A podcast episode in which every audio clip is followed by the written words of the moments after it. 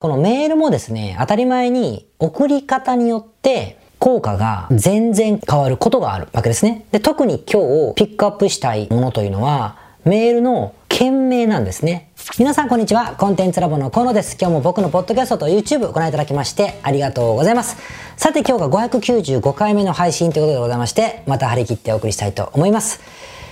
今日はですね、タイトルこうしました。売上が2倍になったメールはこれ。ということで、メールの話なんですね。ちなみに、皆さん、あの、メールマガジンの話にまた今日なるんですけど、既存客とか見込み客の方にメールを送って、えー、いますか？まあ、今日はもうしつこいから、あの、メールマガジンやれとかね、メールをちゃんとユーザーに送りましょうって話は、もう走ります。完全に走ります。必要性も解きません。やってない人はもう、もう知らないです。あの、ややってくれって話なんで、やってる前提で話しますが、まあメール送れ送れと言いますけれども、実はこのメールもですね、当たり前に送り方によって効果が全然変わるんですよ。変わることがあるわけですね。で、特に今日ピックアップしたいものというのは、メールの件名なんですね。メールの件名。で、なんでこのメールの件名が大事か、もう知ってますか？こんなことは知ってるかもしれません。改めて言いましょう。なんで大事かというと、当たり前ですが、メールっていうのは、届いた時に開いてくれないんですよね。開いてくれません。で、ベンチマークだと多分ですね、どうでしょう、20%ぐらい開かれていれば、平均的かちょっといいぐらいかもしれません。正直ね。ネットで調べると、私のメールは50%開かれてますとか言ってる人がいるかもしれませんが、それはね、特殊ですよ。あの、よっぽどリストの質をギュッて私大好きって人にしてるか、なんかそんなんです。とか、社交心をめっちゃ煽ってるか。ですね。今日のお宝なんとかはこれとか送ってれば当然開くじゃないですか。そういったことがあるので、ベンチマークは2割程度だというふうに思っていればいいと思うんです。なんですけど、とは言ってもですね、この2割っていうのは、絶対値としては大したことねえと思うかもしれませんね。100人いれば20人しか見ないんですから。1000人いれば200人しか見ない。じゃないですか。なんですけど、これが15%と25%、20%, 20前後だってことは15%のこともあれば25%開かれることだってあるわけです。で、全部平均するとの話を僕はしてますからね。何回も何回も送った結果。毎回20%って言ってるわけじゃないので。なると、15%だと、1000人のリストだったら、150人ですね。25%、250人は100人違うんですよ。100人違う。でもし、5%メールを開いたうちの人から、まあ5%を、の人が買うんだとすると、この150人と250人の幅の間に5人いるじゃないですか。100分の5だから。5人いますよね。で、5人いて、この5人が、まあそのセールスが、うん、20万ぐらいの商品、まあ10万でもいいですよ。10万の商品だったら50万、まあ差が出たり、えー、しますよね。まあこれぐらい、こうメールの開封の率というのは、あの、すごくこの差が出たことによって売り上げに差が出るんです。もちろん内容がどうの細かい話はあるので今日はそのテクニック喋って長くなるから、件名だけ話したいんですけど、なのでメールの件名って意外と、まあ、コピーライティングでどういう文章を書くかとか、どういうセールスをするかとか、どういう仕込みをするとか、どういうデッドラインをとか、いろいろあるんだけども、めちゃくちゃ単純で、誰でもできる売上倍増メールというのは、メールの件名を工夫することなんです。その話をしたいんですね。で、当然僕もいつもやってます。いつもやってるんですけども、ですっごい差が出ることがあるんですよ。売上に対してすごい差が出ることがあるんです。で、これをまあ、いつもテストしてるので、いくつか例を示したいんですが、とはいえ、メールの件名って、うまくやろうと思っても、送りました。まあ、月に1回セールすると、月に1回送りました。あ、今日はこういうタイトルだったらうまくいったのか。って言ったって比較できないから。だって売るものが違うんだから。前と今回でちょっと違うなとかね。なんかメールの件名には数字3倍のなんとかとか、な10個の秘訣とか入れた方がいいみたいなね、えー、こととかいろいろこうテクニックあるんだけど、なんか一回しか送らないし、ずっとわからないから、一回送ったら終わりじゃないですか。送ったらこれが良かったか悪かったかを振り返るだけであって、次に活かそうと思っても意外と活かせないんですよね。商品が違うし。同じ土俵でテストできないじゃないですか。だわかんないんですよ。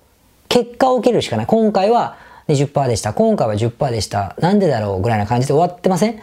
なので、やっぱり一番いいのは、僕もそうですよ。わかりませんもん。あの、ある程度考えてやりますけど、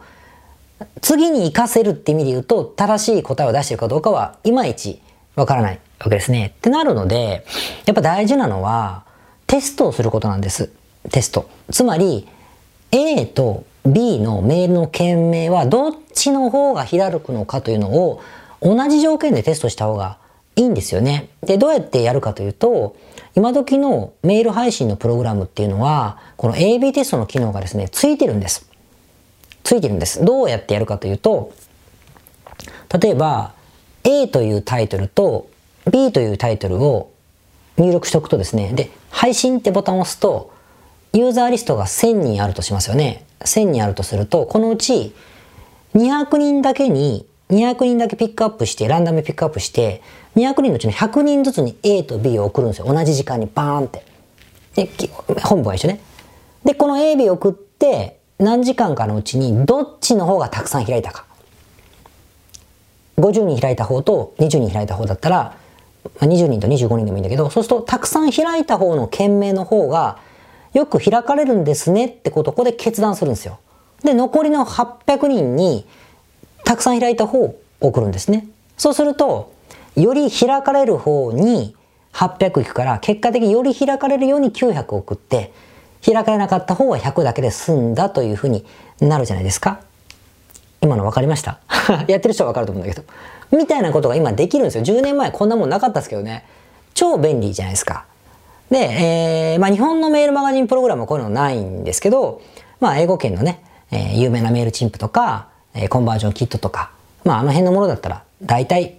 できます。ベンチマークとかでもできるのかな、まあ、できますよ。なので、こういうふうにしていただくのがとても大事になる。で、これを使えっていうのを終わりたくわけじゃなくて、ちょっと、あの、最近やったテストの例をお話したいと思うんですが、例えばね、うんと、これにしようかな。えー、僕が最近送ったメルマガ、この YouTube とかポッドキャストも喋ってるテーマでメルマガ僕送ってますから、その時の開封率のテストを僕もしてるんですけど、毎回ね。えー、ちょっと前に僕 iCatch の話をしたんですが、ホームページの iCatch の話をしたんですが、iCatch のことで A のアイデアは、えー、この iCatch で購入率が倍になりました。というタイトルをつけました。この iCatch で購入率が倍になりました。というメールのタイトルが A。B が、売れる iCatch はこう作れ。というタイトルにしました。両方とも皆さん笑うかもしれないけど、僕にとってはちゃんと作ったし、両方ともコピーライティングのキャッチコピーのセオリーは入れてありますよ。両方いいと思って作ったんですから。で、作ったんです。そしたら、あの、売れるギャイキャッチはこう作るに比べて、このキャイキャッチで購入率が倍になりましたって方は、えー、12%開封率が多かった。12%ですよ。すごくないですか？ね。ぐらい差がありました。これは僕売り込んでませんから、購入率ということではないけれども、これぐらい開くことができれば、これがセールスレターだったら、すごい額の売り上げの差がついてるはずなんですよ。こういうことが起こるってことです。でもこれ、僕が、どっちかしかやってないと、アイキャッチのことが良かったのか悪かったのか、倍って言葉を使ったからどうかと、もう全然わかんないじゃないですか。だから次に活かすときも結局一般論としてこれがいいんじゃないですかって態度しかつけられないんですよ。ってことになるから、すごく重要。同時に試すことはすごく重要です、メールも。あの、ホームページとかね、広告だったら、こう、アクセスを大量に流して、AB テストするって機能はいっぱいあるから、皆さんももうやってる人多いと思うんだけど、時期をずらしたりね。あの、やり方わかんなくても、この A というページに対して、あの、1週間やってみて、次の1週間でまた B というので流してみてどっちがいいかっていうできるじゃないですか、結構シンプルに。だけど、メールだけは同じ条件でやるってことが、あの、プログラムのあの機能に依存するので、これなかなかやる人がいなくて、これはやった方がいいぐらい、これが差が出るってことですよ。で、実際この前も、え今度はスーツ屋の方なんですけど、スーツの方で、あのまあ、毎月キャンペーンやるので、まあ、キャンペーンのコピーは僕は書くんですが、秋の、この秋のキャンペーン、秋っていうか10月か。10月のキャンペーンはですね、あの、緊急事態宣言が日本開けたので、えー、さあ、外に出かけよう。緊急事態宣言解除かキャンペーンってやったんですよ。もうちに値引き入れて。まあこれ企画を打ちたいから、僕言いましたね。キャンペーンを、キャンペーンをやるためだけに、キャンペーンを作るんだ。メールを送りたいがためにキャンペーンを作るんだっていう趣旨でやってるから、緊急事態宣言が解除したことを喜ぶことにそんなに意味はないんですけど、まあ作ったわけですね。まあユーザーも分かってると思いますけど。で、作った時にメール件名ってこれも開封率が売り上げに直結しますから、結構気合入れてテストをするんですけれども、今回やったのは、えっと、まあ、店長の名前も僕の名前じゃない。あ、そうそうそうそう。河野からお祝い、いよいよですねっていうタイトル。河野からお祝い、かっこ河野からお祝い、いよいよですねというタイトルと A ですね。B が、えっ、ー、と、さあ出かけよう。緊急事態宣言解除キャンペーン。緊急事態宣言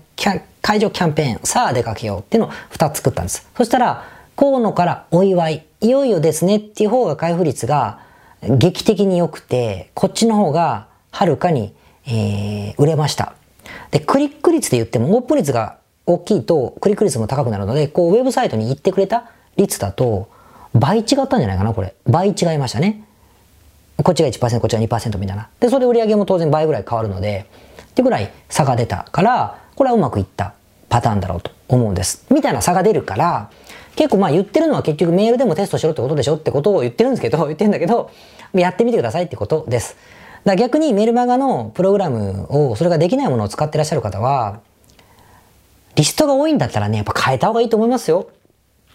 うん、まあ、好きにしたらいいと思いますけどね。でも、まあ、せめて半分ずつのリストに分けて、両方同時に送る、こういうテストでもね、してもいいです。同時にさっきみたいな機能ができないなら、みたいなした方が、やっぱりこう結構、ウェブサイトの AB テストは、アクセスを流して、広告のアクセス流して、どっちとも出してって比較とかは結構するし、機能がたくさんあるんでね、皆さんよくやると思うんですが、メールだけはなかなかテストってしないじゃないですか。しかも、これ厄介なことに、これプロの方とかだったら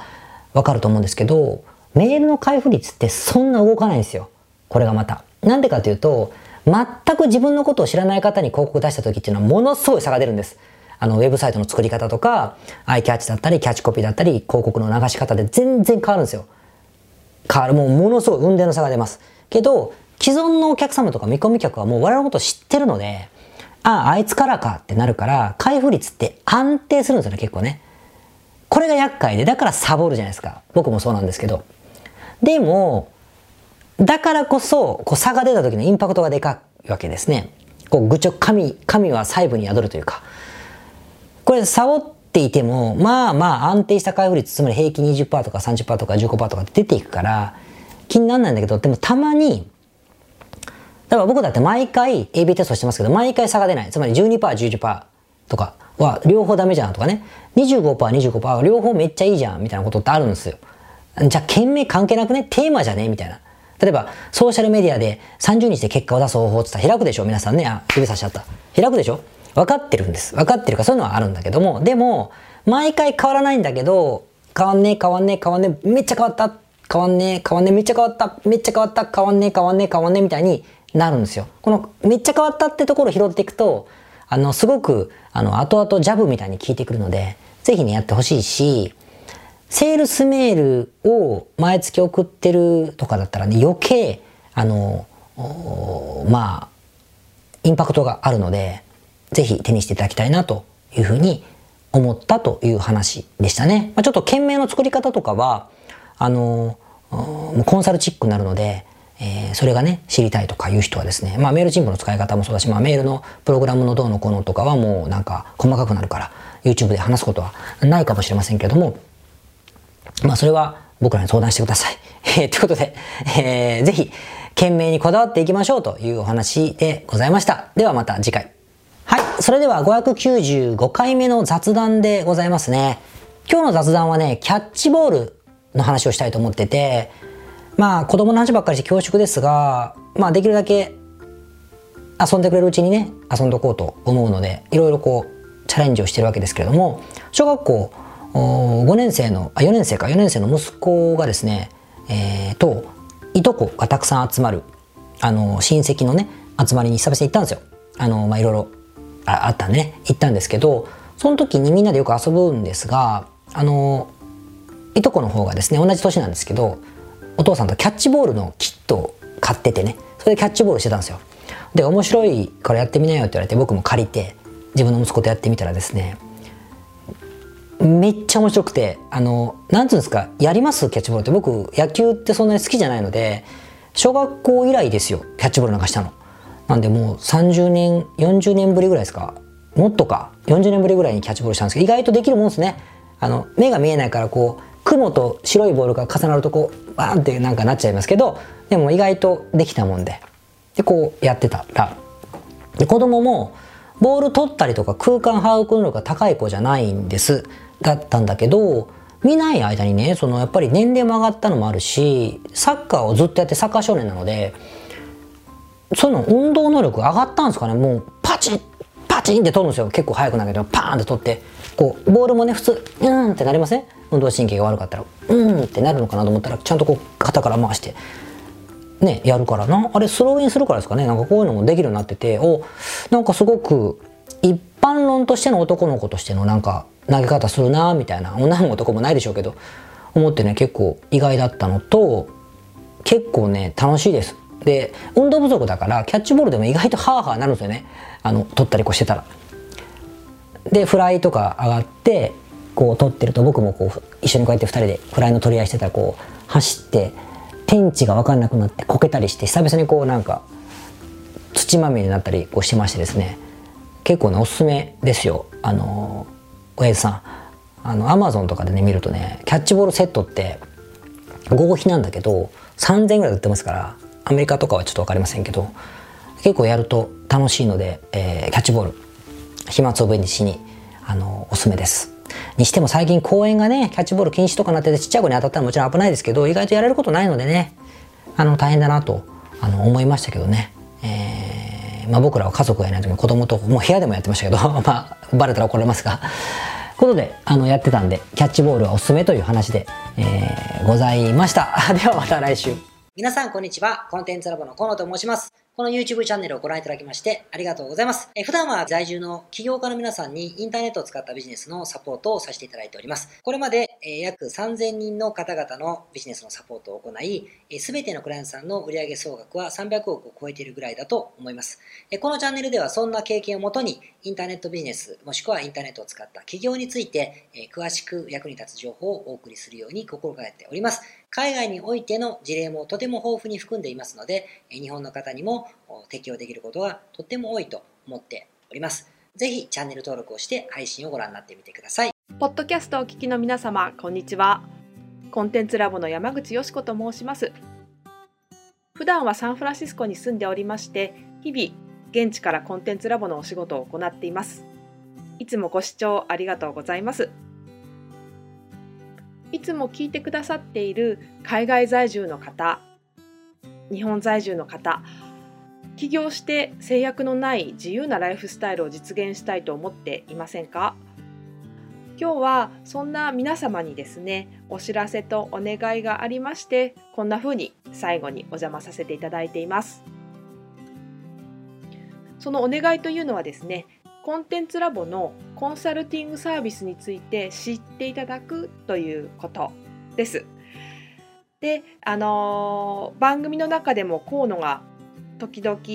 メンバーさんと呼ばせていただいていることがありますのでご存知の方も多いと思います。起業前の方にはビジネスプランを一緒に考えることから始め起業後の方には集客組織化異業種展開だったりはたまたお金の残し方とかそして望むライフスタイルの実現というところまでですねメールやオンライン通話でのコンサルティングのほかに学べる仕組みとしてあの定期的に私たちの方からコンサルティングを受けていただいているメンバーさん用に教材をあのお配りしたりですね。あと世界各地にお住まいの起業してビジネスの広がりを目指す日本人の方同士とつながれる仕組みを取り入れたりといったコンサルティングやコミュニティ参加が全て入ったサービスになっております。私たちのクライアントさんは7割が海外在住者在住者さんでですね。3割が日本にお住まいの方です。これから起業したい方すでに起業している方あとはあの起業して少し時間が経ってもうあの成長期に入られている方皆さんそれぞれあのビジネスのステージはそれぞれですけれどもとても刺激的にご一緒させていただいています。でよく聞かれるのですけれども海外在住ということにかかわらずですね私どもでは日本にお住まいでビジネスを展開している方とかあの起業計画されている方にもお使いいただけるコンサルティングサービスとなっていますのでご安心ください。起業前、起業後、日本、海外とか関わらずプロフェッショナルな支援やコミュニティ参加でもっともっと成長したいとお考えの方におすすめのコンサルティングサービスとなっております。であの知っていただくことがお願いだったのですけれどもここからは皆さんにあのまた別のお知らせになりますがご興味がある方のために河野が世界各都市で実施して大好評をいただいているネット企業ビジネスセミナーを無料で公開しています。まだ何をしていいかわからない方にはどんなビジネスをするべきかすでに何かを始めている方のためにはどのようにビジネスを成長させるのかといったような濃い内容をですね4時間以上でとても詳しくお話ししています。もちろんあのコンテンツラボの強みとして今まであの一緒にサポートして大きくなってきた実際起業されている方たちの生の声も聞けてしまう貴重なものになっています。そしてさらに特別に今回取り下ろした「How to」というものを含めた実践編のセミナーも特別にご覧いただけるようになっております。ネットショップを始めてみたい。とかサービス業をしてみたい。コンサルティングやコーチング業をやってみたい。自分の持っている情報を売ってみたい。